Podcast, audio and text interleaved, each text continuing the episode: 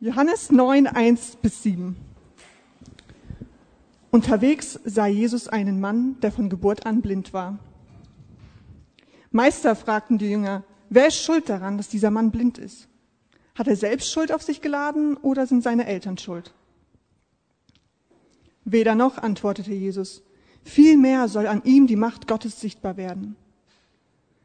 Ich muss die Aufgaben, die Gott mir gegeben hat, erfüllen, solange es Tag ist. Bald kommt die Nacht, in der niemand mehr etwas tun kann.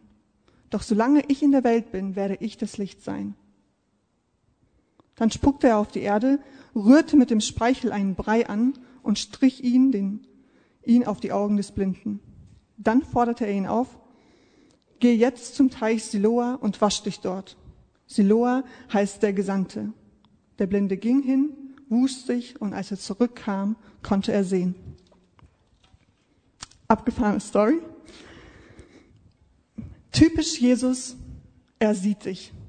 Das allererste, was in dieser Geschichte passiert ist, Jesus, er geht vorbei an dem Blindgeborenen und er sieht ihn. Es ist nicht wichtig, wohin Jesus geht, aber er geht vorbei und er sieht den Blindgeborenen. Den Blinden, der hilfsbedürftig ist, den, der da am Rand sitzt und eigentlich nichts anderes machen kann, als zu betteln. Für die Menschen drumherum war er schon lange kein Unbekannter mehr. Dieser Mann, er saß schon viel, viel öfter da. Jeder wusste, wer er ist. Schon jahrelang saß er da. Jeder wusste, was dieser Mann hatte. Es hatte sich rumgesprochen. Dieser Mann, er ist blind geboren. Er ist blind zur Welt gekommen. Ja, was eine Schande.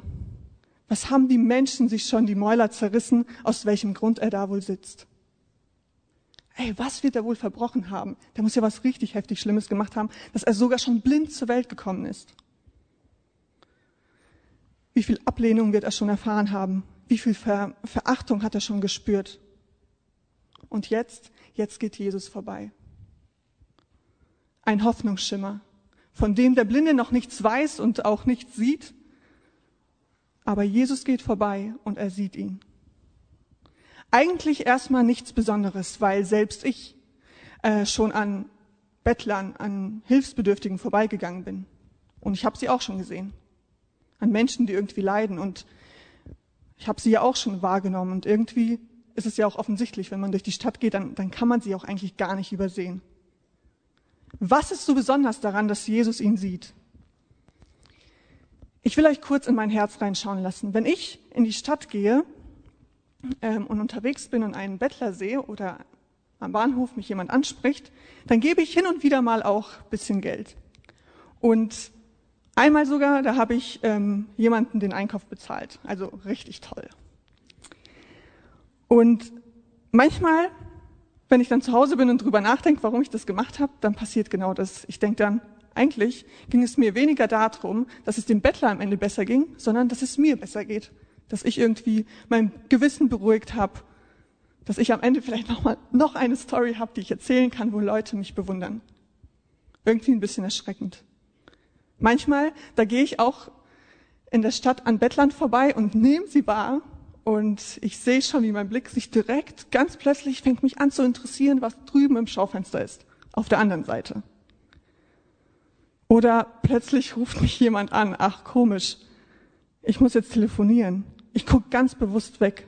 Ich sehe jemanden und tue so, als wäre er mir nicht aufgefallen. Und seitdem ich gehört habe, dass äh, Menschen in Deutschland sowieso nicht auf der Straße sitzen müssten, finde ich, habe ich die perfekte Ausrede. Wenn nur ein Gedanke kommt, ah, dem könntest du helfen, ach, der Mensch, der ist doch selber schuld, weil selber schuld, dass er nicht in Anspruch nimmt, was ihm zusteht, dass er keine Verantwortung über sein Leben übernimmt. Das ist mein Herz, das ist, wie ich oft sehe. Jesus, er sieht anders. Er ist nicht egoistisch. Er benutzt keine Ausreden und er schaut auch nicht weg. Und da ist auch kein Urteil. Jesus sieht dich anders. Lass mich dir das an ein paar Beispielen erklären. Im Alten Testament gibt es eine Frau, die Hagar, vielleicht kennt sie ein oder andere von euch, die Hagar, die muss in die Wüste fliehen, weil sie von ihrer Herrin, der Sarah, gedemütigt wird. Und dort in ihrer Not weiß sie nicht weiter. Sie sitzt da und weiß nicht, hey, wie, wie wird's mit meinem Leben aussehen? Was, was wird passieren?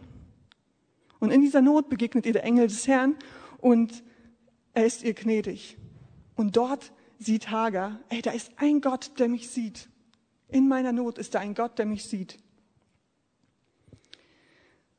Als Samuel den Auftrag bekommt, ähm, einen neuen König zu salben, da kann sich niemand nur ansatzweise vorstellen, dass es der kleine David, der bedeutungslose Hirte werden soll. Erstmal werden alle Söhne nacheinander geholt aus dieser Familie, wo der König gesalbt werden soll. Alle Söhne werden nacheinander geholt. Ey, ist es der? Ist es der? Aber der sieht doch gut aus, aber der ist doch groß genug, seine Statue, das passt doch alles. Und immer kommt ein Nein. Nein, er ist es nicht. Nein, er ist es nicht. Ja, wir haben keinen mehr. Ja, was ist denn mit dem Jungen, mit dem Hirten? Mit dem, mit dem Jüngsten von euch? Ach, der, was? Der soll König werden? Ey, alle haben auf das Aussehen geguckt, alle auf die Größe. Und Gott auf das Herz. Gott, er sieht anders. Als Ehebrecherin vor Jesus steht und alle sie verurteilen und schon bereit sind, die Steine auf sie zu werfen, da hat Jesus einen gnädigen, einen vergebenden Blick. Als eine andere Frau zu Jesus kommt und ihm die Füße küsst und mit Öl salbt, äh, was relativ teuer ist, und viele Leute auf sie eingehen und sagen, ey Jesus, wenn du wüsstest, was diese Frau schon alles falsch in ihrem Leben gemacht hat, dann würdest du das niemals zulassen, dass sie dir die Füße küsst. Als ob Jesus das nicht gesehen hat. Jesus wusste darum und er ist ihr trotzdem gnädig. Petrus, als der Hahn dreimal kräht und er in sich den Verräter sieht, da schaut Jesus ihn mit einem gnädigen Blick an und er sieht, in ihm nicht den Verräter, sondern er sieht in ihm jemanden, mit dem er Zukunft bauen will, mit dem er Gemeinde bauen will.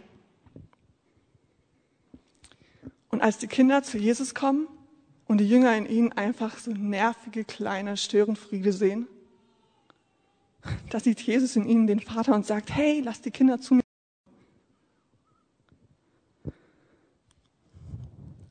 Während Hagar vielleicht in der Wüste ist und denkt, dass sie dort enden wird, Während David bedenkenlos seine Schafe hütet und es auch noch bereit ist, viele weitere Jahre zu tun, während die Ehebrecherin sich schon unter den Steinen sieht, während Petrus in sich den elenden Versager, den Verräter sieht, während die Frau Jesus die Füße küsst und mit Öl salbt und sich noch ihrer Konsequenzen nicht bewusst ist, und während die Kinder vielleicht enttäuscht sind, dass sie weggeschickt werden, und während der Blindgeborene da sitzt und denkt, dass das sein Schicksal ist.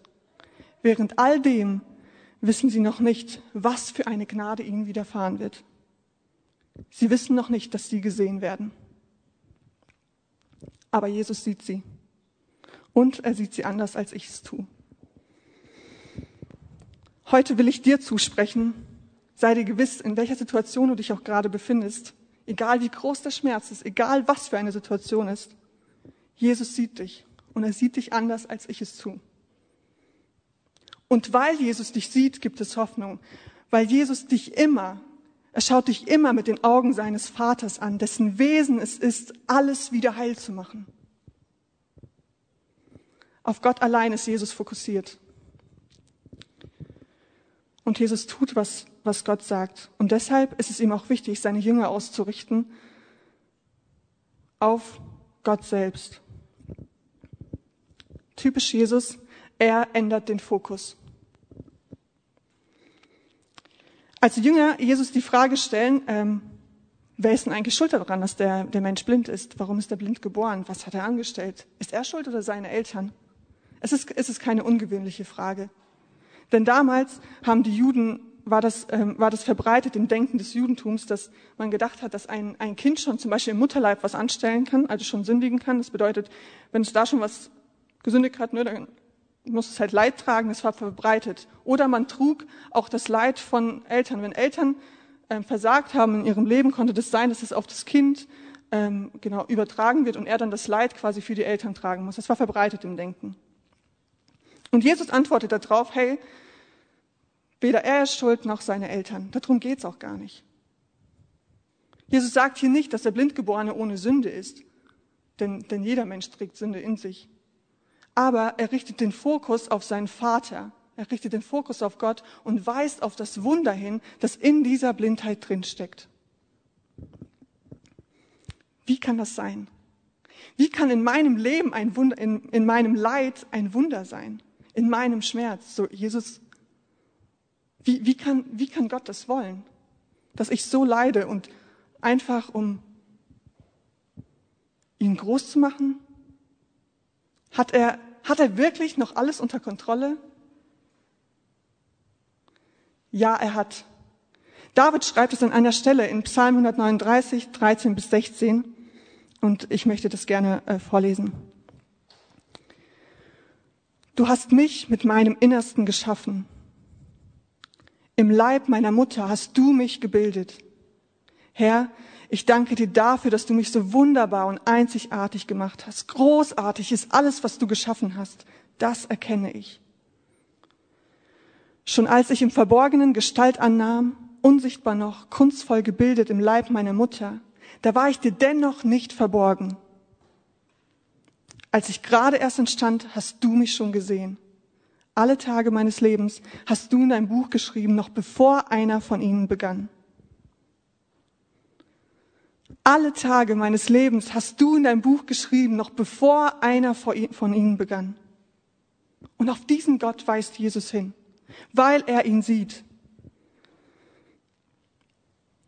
Er weiß, Jesus weiß, dass Gott niemals jemand entgleitet. Er weiß, dass Gott den völligen Überblick hat. Kein Tag deines Lebens ist ihm entglitten. Auch nicht der Tag, an dem du vielleicht schmerzvoll leidest. Wenn ein Defizit in unserem Leben für uns keinen Sinn ergibt, heißt es nicht, dass es auch für Gott keinen Sinn ergibt. Und das, was wir oft Defizit nennen, das nennt Gott kunstvoll geschaffen, wunderbar und einzigartig, zum Ruhm seiner Herrlichkeit, auf das dadurch ein Wunder entstehen darf, auf das ich mit meinem Leid auf ihn zeigen darf, dem alle Ehre gebührt. Und das ist auch, was Jesus sagt. Er sagt, dieser Mann ist geschaffen mit seinem Defizit, mit seiner Blindheit, nicht dafür, um zu zeigen, dass Gott ihn verdammt, sondern er ist geschaffen gerade, um auf Gott hinzuweisen. Jesus errichtet den Fokus weg von der Schuldzuweisung, von der Frage nach dem Warum, hin auf wie Gott sich dadurch groß machen will. Wo erlebst du gerade Leid? Wie steht es um deinen Fokus? Wo suchst du vielleicht nach einem Schuldigen, nach jemandem, der für dein Defizit verantwortlich ist? Wo wird dein Herz vielleicht hart und sogar bitter, weil du Gott vielleicht überhaupt nicht verstehen kannst, warum er das zulässt?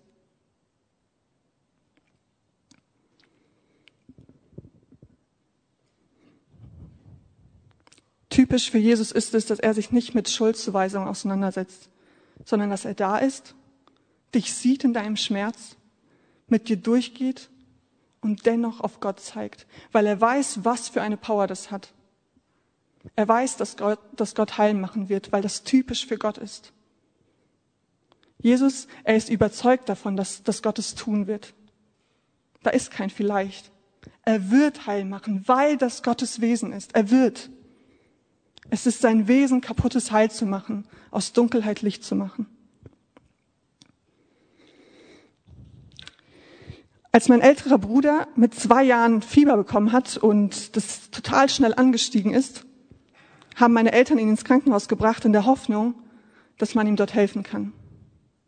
Im Krankenhaus bekommt er eine Spritze, die er zu diesem Zeitpunkt niemals hätte bekommen dürfen. Durch einen Ärztefehler ist er plötzlich eingeschränkt sowohl körperlich als auch geistig. Was da passiert ist, ist schlimm, das ist gar keine Frage. Und jeden Tag, wenn meine Eltern, wenn wir ihn sehen, dann ist es immer wieder eine Erinnerung an diesen Tag, wo Furchtbares passiert ist. Und es, das, das wirft Fragen auf. Hätte es eine andere Lösung gegeben? Hätten meine Eltern anders reagieren können an diesem Tag? Was wäre, wenn da ein anderer Arzt gewesen wäre? Was wäre, wenn jemand wenn der Arzt aufmerksamer gewesen wäre? Meine Eltern haben sich entschieden, Gott zu vertrauen, dass er auch aus dieser Situation das Beste machen wird. Sie hätten Grund, sauer zu sein, und sie waren es auch. Grund dazu anzuklagen, zu verklagen. Aber sie haben sich entschieden, dass die Schuldzuweisung die Suche nach jemandem, der, der verantwortlich ist für das, was da passiert ist, nicht meinen Bruder heil machen wird und auch sie selbst nicht. Und das bedeutet nicht, dass alles super läuft. Es ist anstrengend. Es kostet enorm viel Kraft. Es ist zeitaufwendig und es ist total nervenaufreibend. Meine Eltern scheitern. Sie rasten auch regelmäßig aus. Aber manchmal, da stelle ich fest, dass das typische Licht, das Jesus ist, in ihnen sichtbar wird. Das Licht, was Jesus wird, das Typische für Jesus, das wird irgendwie plötzlich typisch in meinen Eltern. Zum Beispiel dann, wenn ich meine Mama auf der Bank sitzen sehe mit meinem Bruder und die stundenlang mit ihm redet, obwohl mein Bruder, wenn er redet, man kein einziges Wort von ihm versteht. Ja, da ist Schatten und da ist Schmerz, aber da ist auch Licht. Und Jesus, er beruft uns zu diesem Licht und im Blick auf ihn werden wir immer wieder feststellen, wie sein Licht auf uns abfärbt und wir Licht sein können. Er selbst ist es, der Dunkelheit wieder hell macht. Jesus, er richtet seinen Fokus auf den Vater und er wünscht sich, dass wir es ihm gleich tun.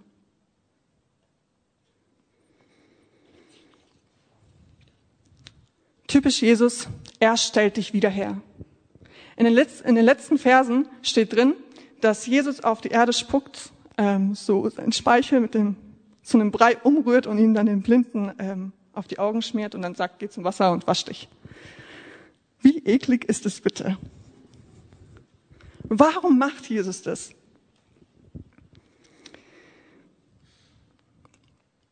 Zu der damaligen Zeit ähm, war das nicht unüblich, dass man dass, dass, dass das Speichel als Heilungsmittel gegolten hat. Allerdings von heiligen Menschen.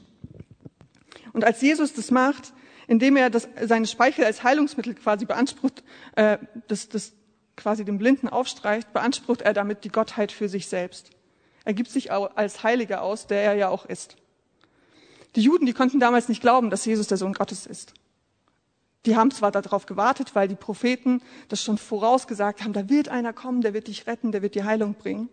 Und die Juden, die haben voller Erwartung darauf gewartet. Aber als Jesus selbst dann da war, da war haben sie nicht geglaubt, dass ähm, er derjenige ist. Und was Jesus hier tut, er will ihnen zeigen, so, hey, ich bin der, jeder, für jeden Juden war klar, das Speichel eines Heiligen, das galt als Heilungsmittel. Indem Jesus das macht, provoziert er sie ein bisschen, weil er damit natürlich sagt, hey, ich bin's, ich bin der Sohn Gottes.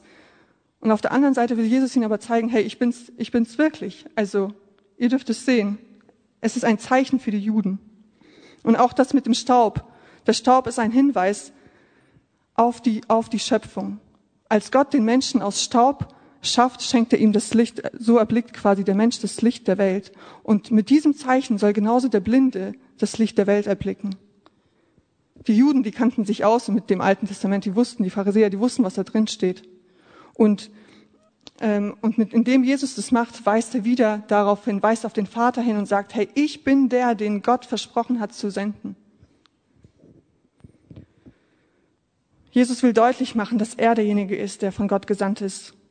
Jesus will ihnen zeigen, hey, ich bin es, auf den ihr wartet. Und jetzt, wo Jesus den Blindgeborenen äh, berührt, zeigt er auch damit, hey, indem ich jemanden berühre, steckt es mich nicht an, so werde ich nicht krank davon, sondern mein Gegenüber wird heil, er wird gesund.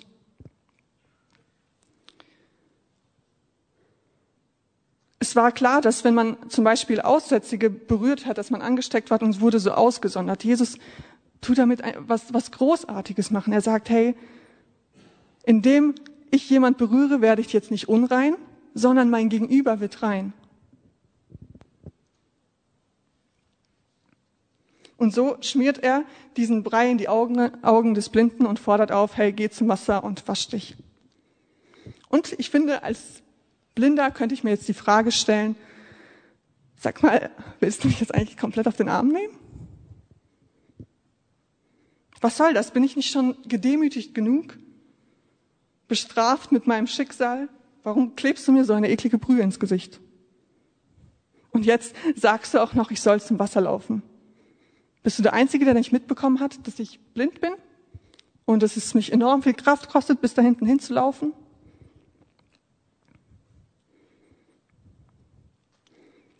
Ich finde, es wären, es wären berechtigte Fragen gewesen. Aber nur weil etwas für mich keinen Sinn ergibt, heißt es nicht, dass es auch für Gott keinen ergibt. Und was haben wir gelernt, was typisch ist für Jesus? Er, er weist auf seinen Vater hin. Er ändert den Fokus. Ja, da ist der Schmerz und da sind viele Fragen. Aber in dem Blick auf mich, im Vertrauen auf mich, wirst du heil werden. Er weist wieder auf Gott hin. Im siebten Vers steht, dass der Teich heißt Siloa und Siloa heißt Gesandter. Und indem Jesus den Blinden zum Teich, zum Gesandten schickt, schickt er ihn zu sich selbst, der das Licht ist und der die Heilung ist. Das Licht, die Heilung, die Gott durch ihn, durch Jesus selbst für jeden Menschen sein will. Und der Blindgeborene, er geht. Er geht und er kommt sehend wieder. Im Vertrauen, im Blick auf ihn wird er heil. Es kann auch nicht anders sein, weil es Gottes Wesen ist, heil zu machen. Es ist sein Wesen, ihn wiederherzustellen und nichts anderes kann in seiner Gegenwart passieren, als dass Menschen heil, heil werden. Und er wird auch dich wiederherstellen. Bist du bereit, den Fokus zu ändern und zu Jesus zu gehen? Ihm zu vertrauen, auch wenn es für dich überhaupt keinen Sinn ergibt? Mein Bruder ist jetzt mittlerweile 45 und immer noch komplett eingeschränkt. Und vieles in dieser Welt ist noch lange nicht gut. Es gibt so viel Leid und so viel Schmerz. Es gibt eine Zusage, die in der Bibel steht, in Offenbarung 21.4. Er wird alle Tränen von ihren Augen abwischen. Er wird. Der Tod wird nicht mehr sein, keine Trauer, keine Klage, keine Mühsal, denn was früher war, ist vergangen. Da ist kein Zweifel, ob Gott es tut. Er wird. Er wird dich wiederherstellen, weil es sein Wesen ist. Und in dieser Hoffnung dürfen wir leben. Ich fasse zusammen. Wo hast du das Gefühl, nicht gesehen zu werden?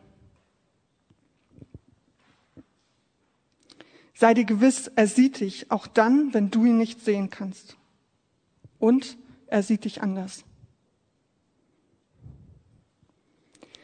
Worauf richtest du deinen Fokus? Jesus spricht, hey, richte deinen Fokus auf, auf mich, der ich dein Leben komplett im Blick habe und dem du überhaupt nicht entgleitest. Auch jetzt nicht, auch jetzt in deiner noch so schweren Situation. Kannst du ihm vertrauen, auch wenn es für dich absolut keinen Sinn ergibt? Er wird dich wiederherstellen, weil es sein Wesen ist. Es ist sein Wesen, dich wieder heil zu machen. Ich möchte beten. Herr Jesus, ich danke dir für das, wer du bist. Und so oft sind Zweifel in mir, so oft ist vieles unklar in meinem Leben und da verliere ich dich aus dem Blick. Und ich wünsche das für mich heute ganz persönlich und auch für jeden Einzelnen, der heute hier sitzt, dass wir das wahrnehmen dürfen, wer du bist, wie du uns siehst, Herr Jesus. Und wie du unseren Fokus ausrichten möchtest auf dich, weil es uns heil machen wird, Herr Jesus. Und so wünsche ich mir, dass das in jedem Einzelnen unser Leben passieren darf, dass wir den Fokus auf dich nicht verlieren und im Vertrauen auf dich sehen, wie wir heil werden und wie Menschen um uns herum heil werden. Danke, dass du da bist, dass du uns liebst und dass wir dir nicht entgleiten. Amen.